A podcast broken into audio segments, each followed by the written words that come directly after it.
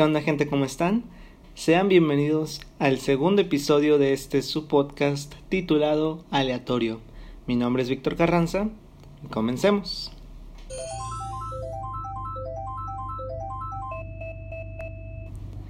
Tarde pero seguro. Aquí andamos ya con la continuación, el segundo, la secuela de, este proyecto que inicié durante la cuarentena. Básicamente fue, fueron dos factores. Uno, me encargaron más cosas dentro del verano y dos, yo no me organicé muy bien, siendo completamente honestos. No le di el tiempo que necesitaba para realizar un episodio, pero ahora ya fuera de verano, de hecho hoy terminé, este, ya con más tiempo libre, dije, no, pues antes del semestre, claro está, dije, vamos a, a lanzar, a continuar, mejor dicho, con, con aleatorio, ¿no? Este, en esta ocasión igual de, de solo, de solista, por así decirlo. Eh, quiero dar una pequeña anécdota. Primero que nada, gracias por escuchar el primer episodio. Este, yo esperaba, la verdad, pocas reproducciones, pero recibí una buena cantidad. De que una cantidad modesta, una proyección acertada. Este, y les voy a comentar algo que me dio mucha risa. Eh, lo subí, de, tengo una plataforma donde te ayuda a distribuirlo. De hecho, cuando terminé de subirlo, me decía, ¿quieres que te ayudemos a distribuir el proyecto? Y es de que, pues sí. Y literal le, le di clic y a los 20 minutos ya estaba en Spotify. Y dije, wow, qué, excelente servicio, qué buen servicio, la, la verdad. Y dos días después me voy dando cuenta que me llegó un correo de Apple que dice, tu, tu submission, tu sí, tu entrega ha sido uh, aprobada, ya lo puedes encontrar, encontrar perdón, en Apple Music. Y yo, ¿qué? y voy checando y veo el link. Y ahora resulta que el podcast aleatorio también se encuentra en, en Apple Music. Entonces, para la gente que no tiene Spotify o no le gusta Spotify y tiene Apple Music, ahí también me pueden escuchar. ¿Cómo de que no? Está bien raro, es como si estuvieras en las dos televisoras de TV Azteca y Televisa. Pero es Spotify Apple Music. Y pues yo no soy, digamos, un locutor ni nada. Simplemente soy como un staff de ahí. Pero sí se siente raro, ¿no? Que, que estén los dos. Y que sea tan sencillo, la verdad, eso me sorprendió mucho. Pero bueno, ahora sí vamos a empezar ya con dos temas que preparé. Eh, que preparé o que tenía en mente platicar. Ya desde hace una semana, pero hasta ahorita se dio el tiempo, ¿no? Para poder pues publicar el episodio. Eh, como quiera dicen ahí en el título, entonces ya, pues ya se spoilearon, entre comillas. Pero primero tiene que ver con un tema que toqué durante mi clase de verano. Una de las clases que llevé eh, fue la de psicología como tópico.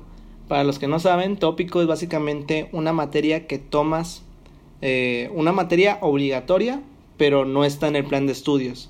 Entonces puedes escoger cualquier tema. Y yo decidí, pues, tomar lo que sería el tema de psicología o la clase de psicología, porque sentí que se relacionaba al menos con mi carrera de, economía.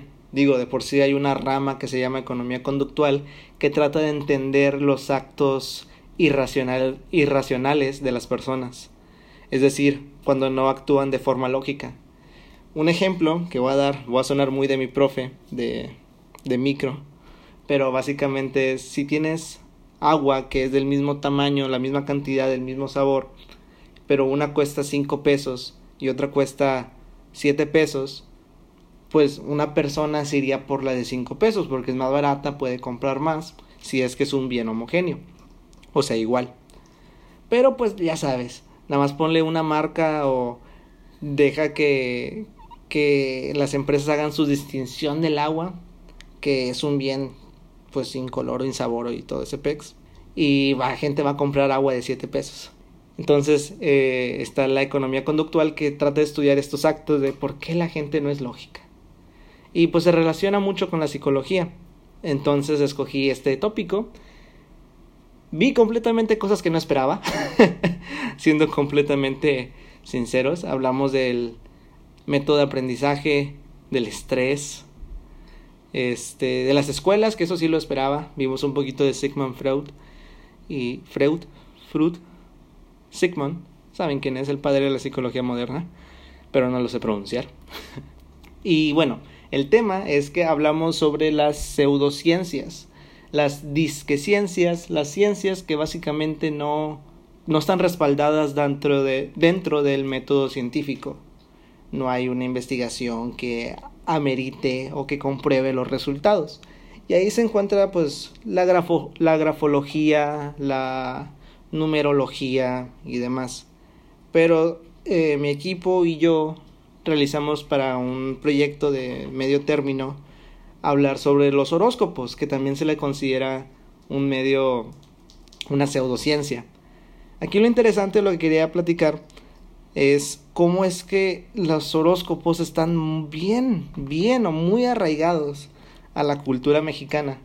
Digo, yo sabía que eran común, pero realizamos una encuesta y dentro de la encuesta fueron cerca de 100 personas, digo, no fue una, una pool o una muestra muy grande, pero fueron 100 personas, donde literalmente el 98% conocía su signo del horóscopo. O sea, sabía si era Capricornio, Capricornio, Cáncer, Géminis, demás. O sea, se lo sabían. Pero, pero, solamente el 40%, poquito menos, poquito más, creía en los horóscopos. Lo cual se me hace muy raro, o sea, personalmente se me hace muy extraño que la gente conozca el signo o conozca a más profundidad los horóscopos sin que los crea. O sea, la mitad no lo cree, pero se lo sabe. Y es, bueno, ¿y por qué, te, por quieres saber si eres Pisces? La, la, verdad no, no entiendo por qué te gustaría saberlo. Digo, es como si fuera eh, tu animal del calendario chino. Digo, está esa creencia. Yo no me lo sé. Digo, no lo creo porque no le sé y pues por ende no me sé mi signo, pero gente que no cree en los horóscopos se sabe su signo. No sé si por si lo, se lo preguntan o de que su pareja les pregunte, no, pues eres Capricornio, no. ¿De qué signo eres Capricornio? No, que bye, bye me fui.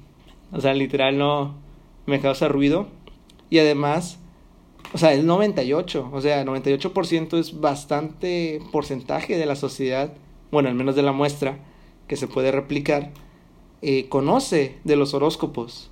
Y es que muchos, ah, una pregunta de hecho fue ¿cuándo? Y muchos fue en la primaria, creo que era como el 60. Ya aquí le estoy dando un reporte, pero sí, era como el 60%. Y era de que, wow, o sea, desde 60, desde el 60% lo sabe niños de menos de 12 años, ahí lo conocen ya sea por revistas, bueno, ahora las redes sociales, televisión. Digo, yo me enteré por mis papás a través de la televisión. Había programas con Misada Mohamed, este, Moni Vidente, Walter Mercado, que daban el horóscopo. Y era de que yo lo veía y me decían, no, tú eres Géminis. Me decía mi mamá, tú eres Géminis. Y ya, de que pon atención. Y escuchaba así es de que, órale, ¿cómo sabe? pues no sé, ve los astros y lo, y lo entiende. Y es de que... Qué curioso, ¿no? Pero todos lo, lo conocen, saben su signo y gente lo cree. Pero yo creo que tengo una idea de por qué. Siento que es más que nada eh, las personas buscan una aprobación o algo que les dé certeza que lo que están haciendo está bien. Porque básicamente los horóscopos dicen lo mismo entre los 12 signos. ¿12? ¿13? 12, 13 signos. O sea, te van a decir que te va a ir bien, eh, cuidado con las amistades, cuidado con el dinero, y aquí van tus números. O sea, es la misma idea, es el mismo template, la misma base, pero le cambian palabritas. Pero te ayudan a, a como que te den refuerzo de creer, de creerte lo que estás pensando, lo que tienes en mente. Digo, si vas caminando y dices, no, pues no sé si aventarme con este proyecto va a estar pesado y después agarras el periódico o ves en, tus, en Twitter eh, Tauro. Cualquier proyecto que te emprendas te va a salir muy bien. Y ya, o sea, con eso a veces la persona dice, creo que sí, la vida me está diciendo que sí. Y se la rifa y arma un buen negocio.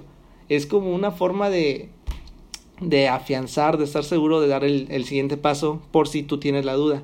Y, es, y a veces lo buscamos, ¿sabes? Buscamos la comprobación, la aprobación y es una buena manera de hacerlo. Entonces yo no estoy en contra de los horóscopos, me agradan, digo, yo con gusto leería el mío, si es que lo encuentro, digo, no es que activamente lo busque, pero si me sale, lo leo, sin problema alguno, chance dice algo bueno y ya me aviento a hacer algo, o me aviento lo que tengo en mente. Y sí, ese era el tema que quería tocar, uno de los temas. El segundo es curioso porque literal fue, estaba viendo Twitter, me salió un horóscopo y dije, ah, va, o sea, lo leí todo, le doy para abajo y me sale un meme de lo que serían las plazas comerciales.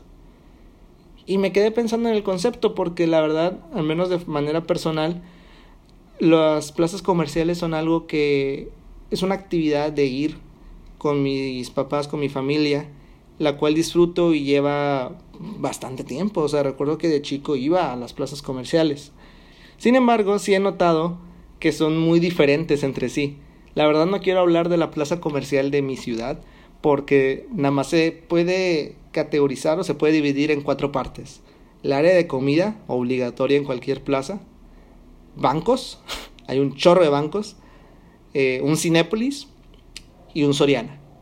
No hay tiendas de ropa, no hay tiendas de, de electrónicos, nada más comida, bancos, el cine, o cine obligatorio, y un Soriana para ir a hacer el súper.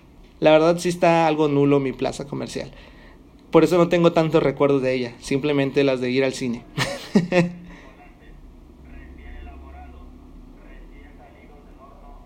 Están pasando el chocolate. No sé si se escuchó, pero estaba pasando el chocolate. Pero ya fue cuando iba a Estados Unidos, porque me queda relativamente cerca, que pude apreciar lo que realmente era un centro comercial, que es donde hay tiendas de ropa, hay de que botanitas, ya sabes, con tus, con el pan o el helado y electro, eh, cosas electrónicas y demás. Ahí es cuando llegué a ver un carro dentro de las plazas, de que aquí están promocionando carros. Y era de que yo de chiquito pensando, ¿cómo meten los carros? ¿Cómo es que, cómo no hay puertas? O sea, o sea, sí hay puertas, pero están para las personas. ¿Cómo es que lo meten? ¿No meterán por Jesse Penny?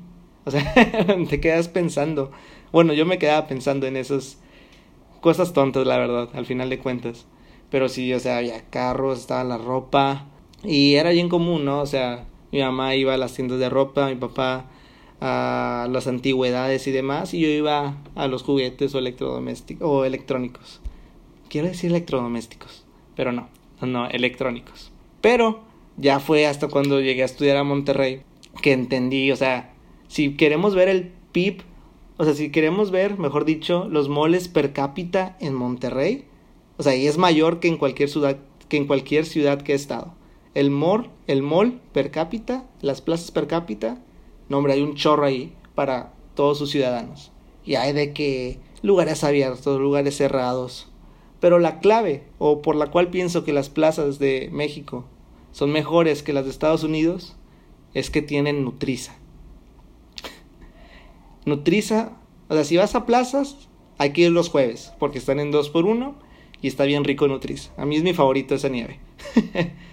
y era lo que más disfrutaba de, después, fue de que, ah, vamos a comprar Nutriza. Y ahí andaba con mi Nutriza los jueves. Pero es la única distinción que hay que resaltar entre estos moles de Estados Unidos. Digo, claro, allá tienen que Jesse Penny, Dillard's, Bells, H&M, pero acá pues tienen pues su equivalente, Liverpool, Sears otra vez porque les gusta estar en los dos países. este Ah, bueno, también esto de que las demás tiendas más chicas, que no son departamentales. Hay quinceañeras, ahorita que lo pienso, no vi ninguna... Bueno, es que allá no se practican las quinceañeras, se practican las Sweet Sixteen. Pero aún así no llegué a ver de que chavas con vestido de quinceañera en comparación en México, que era muy común, en especial en Plaza Fiesta San Agustín. Muy curiosa la cultura mexicana. Y me quedé pensando porque ahora es algo de las actividades que extraño durante esta cuarentena. O sea, si era algo bonito de que ir con mis papás a las plazas, simplemente a ver, a caminar, Literal, vamos a ver y a caminar. Va. No comprábamos casi, casi que las veces que íbamos casi no comprábamos, pero íbamos a caminar, era la clave. Y es lo que ahora extraño porque pues está la pandemia, ya no es tan fácil o tan seguro por el momento de ir y caminar al aire libre y pues convivir con las personas y demás, porque pues están las tiendas junto con las personas que te atienden, los demás clientes, está más complicado, o sea, no lo voy a negar, sí está más complicado.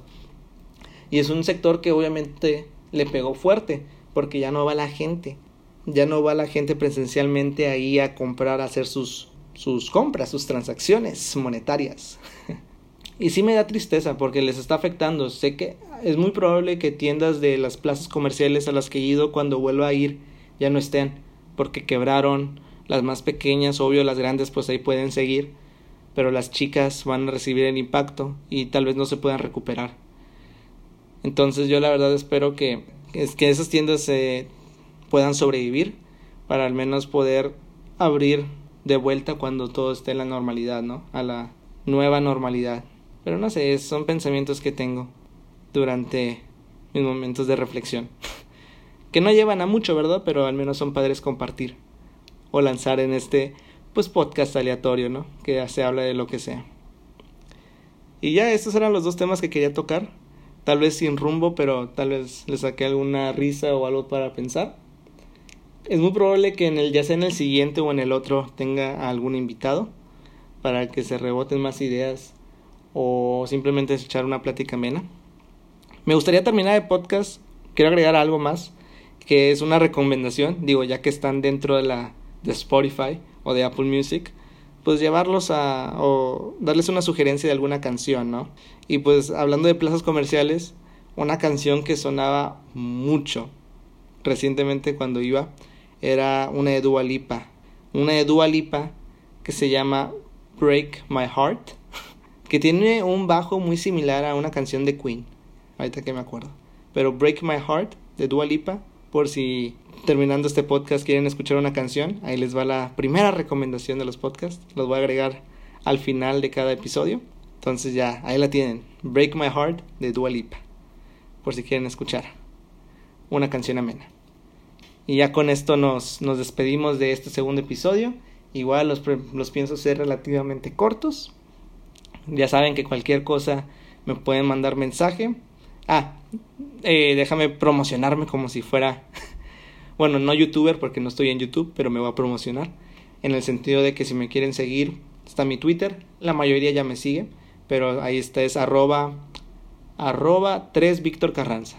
3 Víctor Carranza, ahí ando yo por cualquier cosa. Eh, si gustan, si les gustó este, este rollo, este pex, le pueden dar follow al, al podcast en Spotify, en su página. Agradezco, la verdad es simplemente entretenimiento para ti y para mí, para pasar a menos este rato, ¿no? Este tiempo de en casita. De ahí en fuera creo que sería todo. Denle follow, este, síganme si quieren. Cualquier cosa, recomendación, hit me up, díganme y yo les estaré escuchando. Y pues ya saben, cuídense mucho y espero nos escuchemos en la siguiente edición. Hasta pronto.